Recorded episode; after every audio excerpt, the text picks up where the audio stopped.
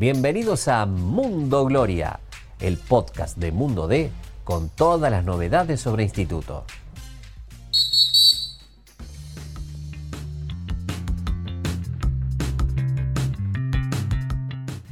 ¿Qué tal? ¿Cómo andan? Bienvenidos a un nuevo podcast de Mundo Gloria. Hoy junto a Hernán Laurino y Chorito trajiste otra vez a, un lindo invitado. Sí, trajimos a un distinto, un diferente de esos número 10 que, como decías vos, de Liga Cordobesa, el señor Federico La Brujita Bongiovanni. Bueno, Brujita, muchas gracias por estar presente y por charlar un ratito acá con Mundo Gloria. Bueno, gracias por la invitación. Bueno, eh, contento de, de estar con ustedes y charlar un ratito de fútbol pasa el tiempo. Charlábamos recién con la brujita, una de las últimas veces que recuerdo haberlo visto, le hizo cuatro goles a Tigre en una tarde maravillosa en Alta Córdoba, consiguiendo el, pase al octogonal. Ahora trabajando en el instituto, otra vez de regreso en el club, junto a Miliki Jiménez, a quien lo podemos invitar y lamentablemente no nos puede acompañar. Ojalá se ponga bien pronto, Miliki. Bueno, sí, ahí tuvo un problemita, me dijo, anda vos, me mandó. Así que bueno, acá, acá venimos a, a charlar un rato de fútbol. Está lindo, Brujita, todo lo que está pasando con el club, eh, obviamente con, esta reserva que, ha logrado potenciar y darle espacio a muchos chicos, ¿no? Eh, arranco preguntándote por eso, eh, cómo has visto este proceso del armado por ahí que fue un poco rápido después del ascenso y tener que armar este equipo que, bueno, realmente ha conseguido buenos resultados, creo yo que está haciendo una muy buena segunda etapa, pero ¿cómo ves esta reserva de instituto? Sí, primero el club en la parte estructura, en la parte dirigencial ha, dado un salto de calidad. La verdad que voy a entrar a la Agustina, están haciendo un edificio. En las canchas hay dos, tres canchas que, que la están preparando. Y eso está bueno para uno que trabaja dentro del club y que uno quiere mucho el club. Te das cuenta cuando entras al, predio que hay movimiento y eso es importante. Viene de la mano del ascenso y bueno, hoy en día estamos disfrutando de reserva y todas las categorías eh, compitiendo a un buen nivel en primera, ¿no? Pero bueno, charlábamos antes, fuera de nota, como que hizo todo un proceso esta reserva eh, y hoy se la ve competir de igual a igual con los equipos más importantes. Bueno, ha logrado victoria resonante como contra River y, bueno, el equipo está, más allá de que está en formación, hoy se lo ve más consolidado. Sí, el primer torneo fue un torneo bueno para nosotros. Obviamente los chicos de competir en, en Nacional B, como se dice, hoy estamos compitiendo con, con los más fuertes de la Argentina en, proyección, en torneo proyección, o los chicos que por ahí vienen de cuarta, quinta, sexta y séptima, que también tenemos, eh, en primera división, que son competencias fuertes. Primer torneo, la verdad que hicimos un buen torneo, fuimos competitivos y creo que ahora estamos dando el salto de calidad de tratar de ser protagonistas, ¿no? Todo lleva un tiempo y un proceso. En la reserva tenés ese tiempo para lograr. Y lo más importante, obviamente, es que se quede Instituto en primera con este cuerpo técnico que vino que está trabajando muy bien, que tenemos buena relación y nosotros el objetivo principal es potenciar a los chicos para que lleguen a primera. Decías recién que el club había dado un salto de calidad en muchas cuestiones de infraestructura, pero entiendo que todavía le está faltando en algunas cuestiones, ¿no? ¿O vos lo ves ya a la altura de los grandes clubes del país? No, hoy la realidad te marca que no estamos a la altura de los grandes clubes, sabiendo que somos un gran club del interior, un un club grande del interior, un club importante pero también lleva un proceso, lleva un tiempo, hay que tener un poco de paciencia. Entonces estamos en ese proceso de cambio y nosotros directamente apuntando a la reserva, potenciar a los chicos para darles la mayor herramienta para, para que lleguen a su, mejor, a su mejor versión. Nosotros como cuerpo técnico, con Daniel a la cabeza, trabajamos mucho desde el lado de la empatía, desde escuchar al jugador.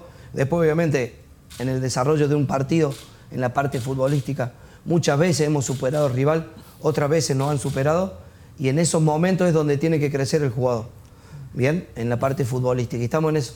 Se lo ve siempre, recién hablabas de una buena relación eh, con el cuerpo técnico de Diego Dabov y se lo ve siempre a él viendo los partidos de la reserva. Digo, eso para ustedes, para los chicos sobre todo, es importante esa conexión, ¿no? Con, porque bueno, están, los chicos realmente están a un paso de dar el salto al primer equipo, ¿no? Sí, la verdad que sí. Muchos partidos ha ido Diego y bueno, siempre después de los partidos viene y charla con Daniel y con nosotros como cuerpo técnico, no solamente él, sino sus ayudantes. Y eso está bueno porque los chicos lo ven y también es una motivación extra para ellos, que estás compitiendo y te está viendo el técnico la primera, que es el sueño que tienen los pibes. Y el trabajo que nosotros tenemos que hacer con Daniel, con el profe y con el preparador de arquero, como grupo, para potenciarlo a ellos, que lleguen de la mejor manera a primera división. Ahora hace poquito lo subieron a Jerez Lázaro, que está entrenando en el plantel, y eso no es un, un logro solamente del cuerpo técnico de la reserva. Ahí Jere hace mucho que está y ha pasado por muchos técnicos de inferiores. Cuando un jugador llega a primera es como un campeonato para nosotros que estamos ahí abajo. Cuando digo abajo me refiero al tema en la formación. y, y bueno, ha pasado por muchos técnicos y cada técnico que ha tenido ha sembrado en él algo positivo para que tenga, más allá de la capacidad de él, ¿no? que tenga ese envión que tuvo acá el último para, para estar entrenando en primera. Ojalá que sean muchos chicos más. Eh, obviamente después repasamos un poquito tu, tu, carrera, tu historia, este regreso al club, pero te quería preguntar por algunos chicos puntuales, que uno que se ha ido bastante en la reserva, mm, digamos, llama mucho la atención a, algunos rendimientos, más allá de que me parece que hay muchos jugadores interesantes en esta categoría, pero te quiero preguntar puntualmente por tres, que a mí, por lo menos a mí me llama mucho la atención, uno por línea, el Gonzalo Requena, eh, cuál es tu visión, eh, obviamente Damián Puebla y, de Luka Klimovic. ¿Qué me puedes decir por ahí que son tres jugadores que se han destacado o que se vienen destacando en, esta categoría? Sí, Gonza Requena estuvo con nosotros, jugó muchos partidos, pero ahora hace ya varios partidos que está integrando el banco suplente de la primera. La verdad que... Eh, fue una pérdida para ustedes, ¿no? Cuando, no, fue una ganancia. Para mí fue una ganancia porque nosotros es nuestro trabajo si, hay un chico que está con nosotros y después se va para la primera, es nuestro trabajo. Más allá que después queremos competir, queremos desafiarnos a nosotros mismos como equipo, como grupo, para tratar de obtener resultados. Pero antes de los resultados hay pequeños logros, pequeños grandes logros, y eso es lo que hablamos recién. Que Gonzalo esté en la primera no es solamente el trabajo nuestro, sino es la cualidad y la capacidad que él tiene más todo lo técnico que ha tenido en Agustina, ¿no? La verdad que Gonzalo para mí es un jugadorazo, tiene mucha proyección. Y cuando te hablo de proyección, te hablo no solamente en primera división. Yo creo que por ahí la selección argentina por ahí no mira tanto el interior. Eh, hay muchos jugadores en el instituto que podrían tener una posibilidad. Eh, vos nombraste algunos, pero también te puedo nombrar a Nicolás Dubbersaski, que, que para mí es un jugador completo, también muy bueno por nombrarte algunos, ¿no? Sí, sí, sí. Eh, después vos decís de Damián, Damián vino con nosotros, debe, no llega el año que está, creo que fue al banco un par de veces en primera, entrena con primera y a veces viene con nosotros, es un jugador diferente. Tiene cosas que no se ve seguido. Tiene potrero, ¿no? Tiene potrero y tiene, por eso te digo, esas cositas que por ahí no tienen todos los jugadores. Por ahí hoy ves y hay muchos jugadores parecidos en el fútbol actual. Que está bien, la parte física, técnica, táctica, todo, pero por ahí esa diferencia en un control, en un pase filtrado o en una pausa o en una pegada, un cambio de frente 60 metros, el tipo es bueno de verdad. Así que bueno, esperemos que tenga, que tenga esa continuidad que ha tenido en la reserva y que empiece a sumar minutos de poco. Obviamente Diego lo ha llevado un par de veces, él lo tiene, lo conoce muy bien y verá el momento cuando, cuando le abre la puerta, pero seguramente está muy cerca. Y después de, ¿qué me había preguntado? De Luca, que viene haciendo varios goles.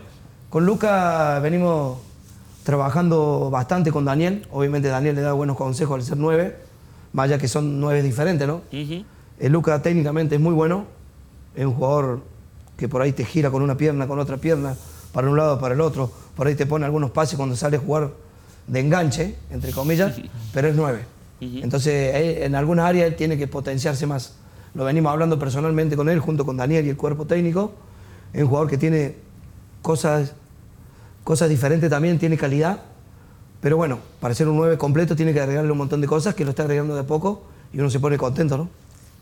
Recién decía que festejaban en algún punto el hecho de que chicos como Requena tengan su chance entre la lista de convocados.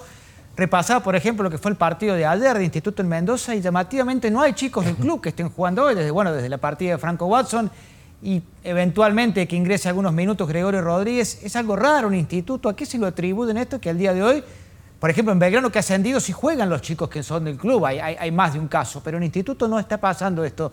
¿A, qué se lo ven ustedes? ¿A qué lo atribuyen? No, son momentos de los clubes. Ah.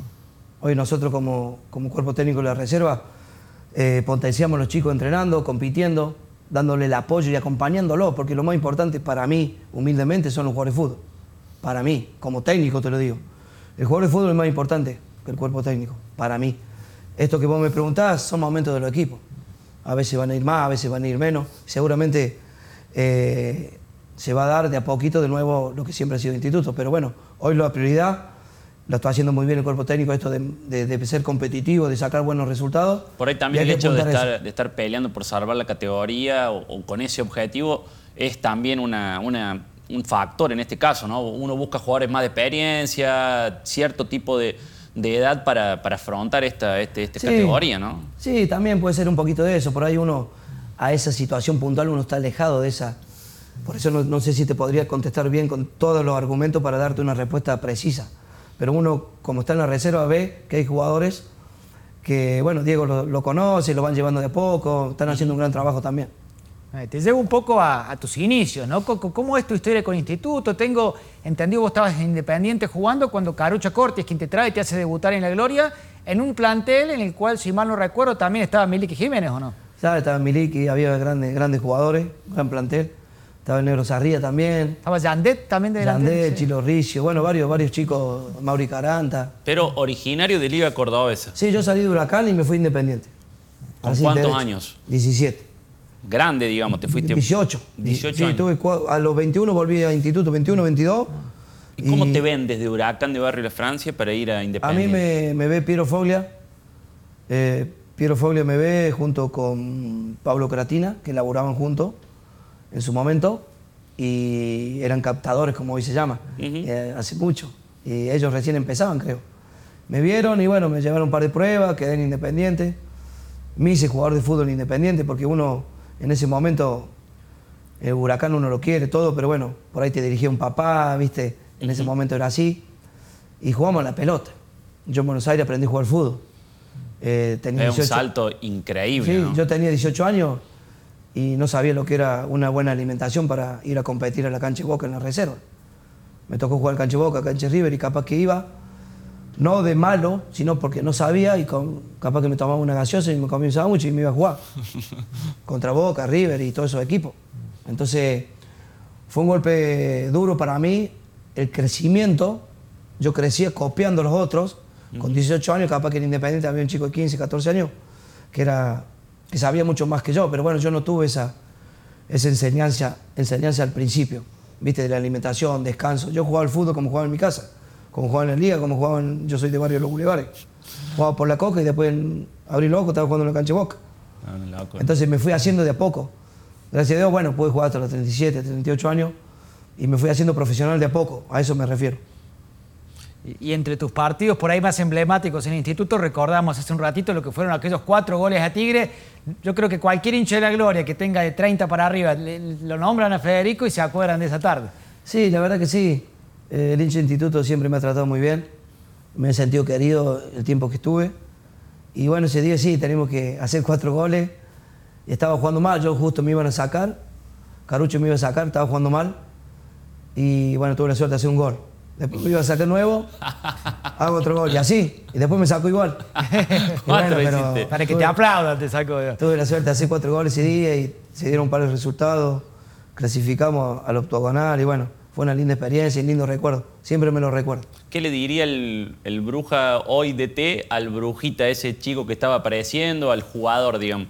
Y uno trata de primero ser empático con el jugador que tiene enfrente, conocer un poco la historia de dónde viene, porque uno también salió de abajo y por ahí uno lo exige a los jugadores, pero no sabe si tiene papá o mamá, no sabe si, si comió, porque muchas veces tenemos esos casos. Bueno, primero conocer un poco el sistema del chico. Cuando digo sistema me refiero a dónde vive, cómo viene el club. Eh, nosotros con Daniel y como cuerpo técnico hemos hecho una planilla y sabemos más o menos todo de los jugadores. Y desde ahí abordamos cada situación, ¿no? Yo le diría que, que nunca pierda la esencia. Yo siempre le digo a los chicos, o a los que son enganches, o a los extremos, que gambete, que vayan para adelante. Después, la experiencia de saber dónde, de saber dónde sí, dónde no, en qué momento, es la maduración del pibe. Pero no le podemos cortar la, la impronta, que es lo más lindo que hay en el fútbol. No porque uno ya haya, haya jugado de enganche, pero obviamente tenemos entrenamiento dinámico, de uno o dos toques, pero la impronta, la pausa por momento y, y tirar un caño, un sombrero, también lo permitimos porque es parte del fútbol y es parte de la riqueza de los jugadores, de esa cualidad. Yo a esos jugadores les digo que no pierdan la esencia. Por más que, que venga un técnico y te obligue a hacer una cosa, yo creo que los técnicos tenemos que apoyarnos en la cualidad del jugador. Y después, obviamente, los jugadores que tienen falencia, tratar de hacer hincapié, de abrazarlo, de acompañarlo con mucho amor, y que saque su mejor versión, ¿no? Eso es lo que, lo que apuntamos con Daniel. E- Ese partido que te decía Agus de los cuatro goles, bueno, imagino que debe estar ahí en, el- en la repisa de los grandes partidos, pero tenés otro momento así que, que a vos te, de, de tu paso por instituto, que siempre la gente te recuerde o que vos tenés guardado así especialmente. A mí me sorprendió el primer día que, debu- que cuando debuté, fui un par de veces al banco, después debuté y tuve la suerte de hacer un gol. Y ahí me corrieron y decían, bruja, bruja, goleo, no sabía dónde estaba yo.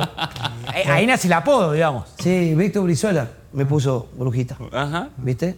Y... Pero por alguna razón. Por, Y yo era peladito. Como Verón, digamos, por claro, el pareció. barbita, viste, medio pachorriento para jugar. Hoy en día, en el 4-3-3 no sé dónde jugaría, la verdad. Pero bueno, eh, de ahí salió el apodo. Y bueno, ese día me sorprendí, viste, hice un gol, justo debutaba. y- ¿A quién fue ese gol? No me acuerdo, la verdad, no, no me acuerdo. Y me corrieron. Yo llegué a mi casa, ¿sabes cómo lloraba? Re emocionante lo que sueña cualquier pibe. Sí.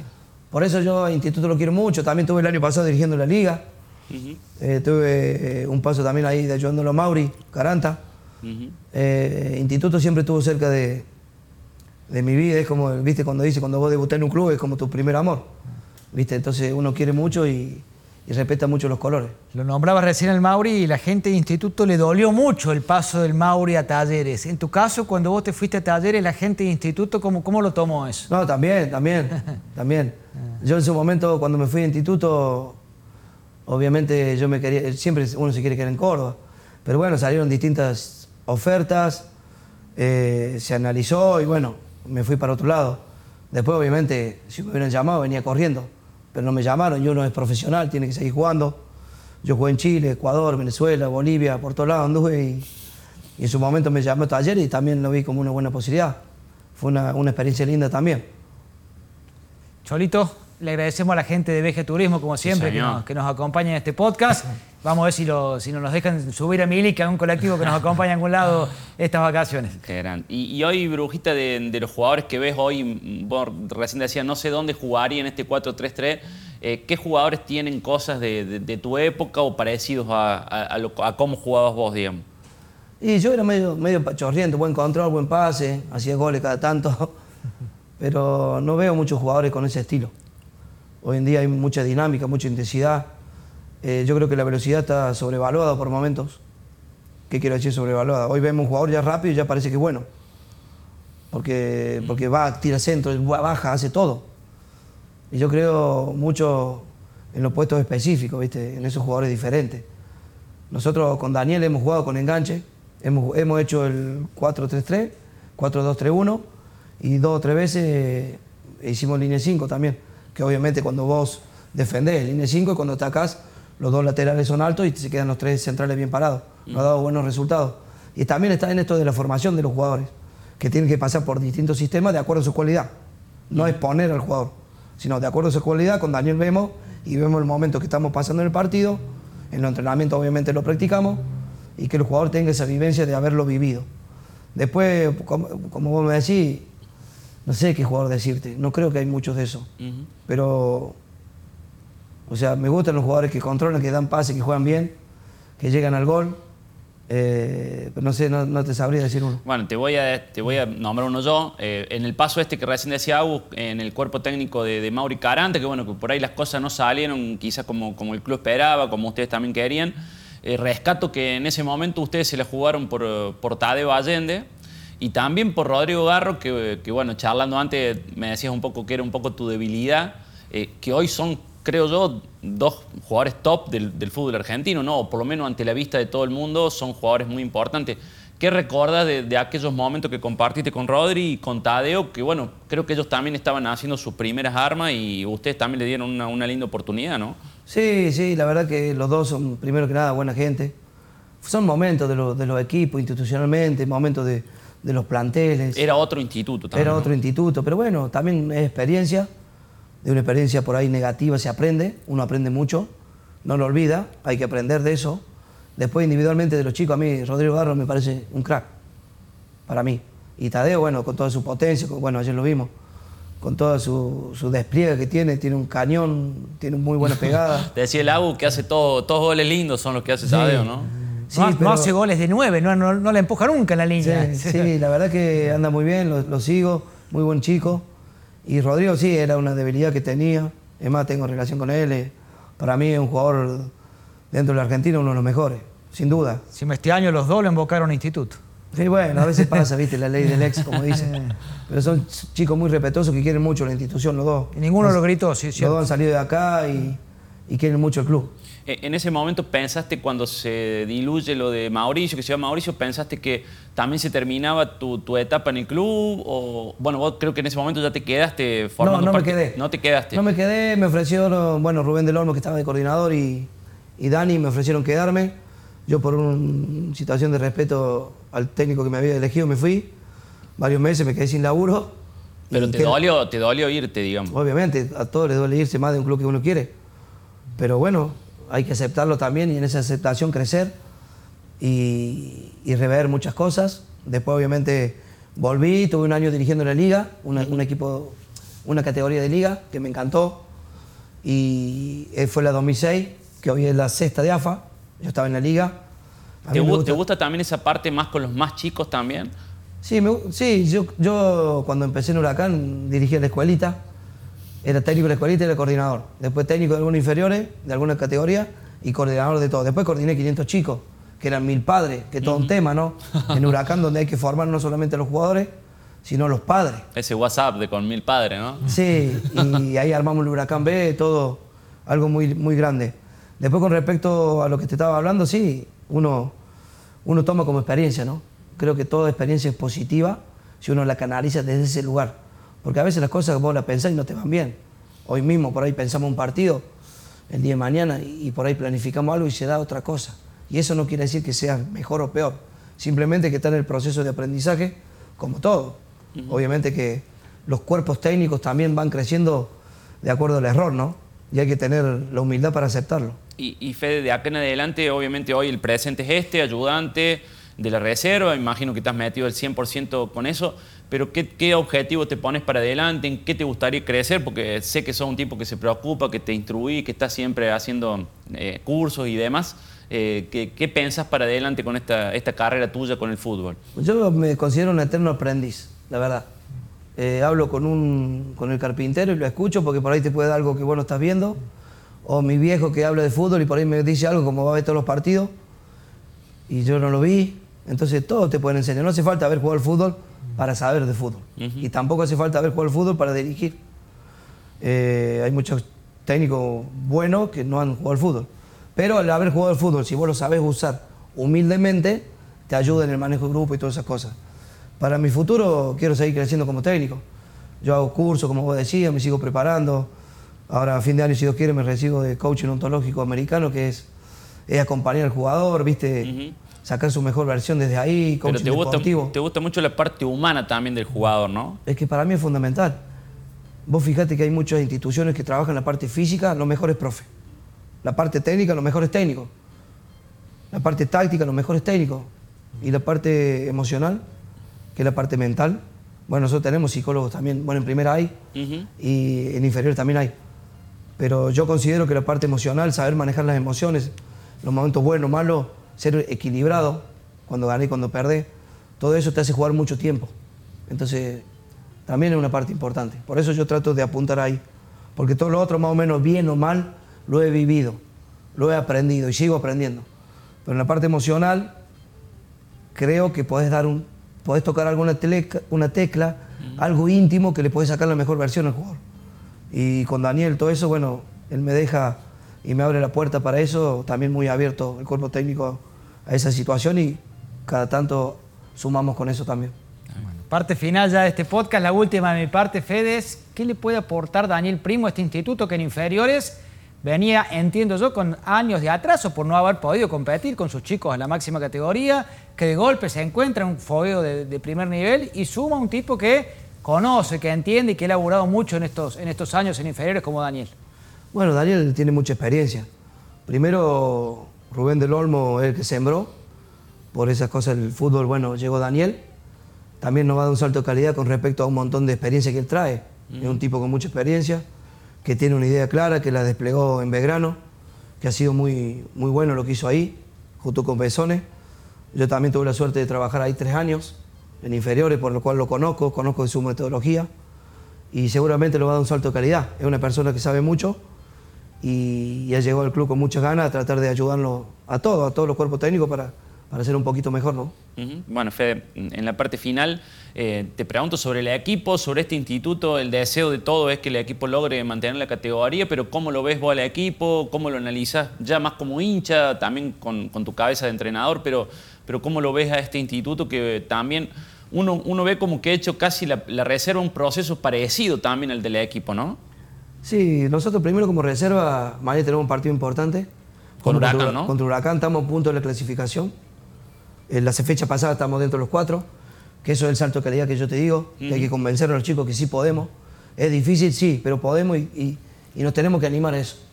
Después, en primera, te hablo como un técnico inferior. eh. Lo veo entrenando muy bien el cuerpo técnico que llegó, muy buena gente, como vos decías, se acercan siempre.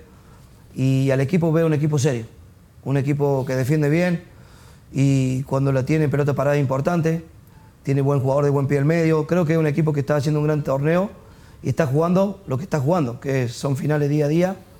No es fácil jugar por la permanencia, entonces creo que lo está haciendo muy bien. Bueno, Fede, gracias por habernos acompañado. Espero que te hayas sentido cómodo. Te vamos a sacar unas fotos más, ya te dejamos ir. Pero bueno, ha sido un gusto que nos puedas acompañar acá en Mundo Gloria. Bueno, no, gracias a ustedes por la invitación y bueno, nada, esperemos mañana ganar. Mañana a las 11 en la Agustina se- creo que pueden acceder los, los hinchas, ¿no? Los socios pueden ir a verlos. Sí, siempre jugamos con, un- con gente y bueno, ojalá que, que los chicos tengan un buen día, se- nos levantemos todo bien. es un partido difícil con Huracán, un equipo que juega bien, bien de verdad. Y bueno, siempre es difícil, pero bueno, nosotros estamos preparados para cualquiera. Bueno, lo mejor para vos y para los chicos en este, fi- en este final de torneo, en este cierre. Y bueno, como decía Avo, muchas gracias por, por esta charla, por este rato para hablar de fútbol, de instituto, que bueno, tanto nos gusta. Así que te esperamos más adelante seguramente para otra charlita. Bueno, gracias a ustedes por la invitación y saludos a todos los hinchas. Bueno, ha sido un gusto. Saludos a Miliki, que esta vez no nos puede acompañar. Nos reencontramos la semana próxima con más Mundo Gloria.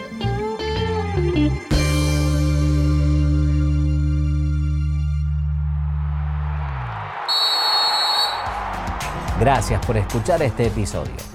Te invitamos a visitar mundode.com.ar para estar al día con todas las noticias sobre la gloria. Nos encontramos de nuevo la semana que viene.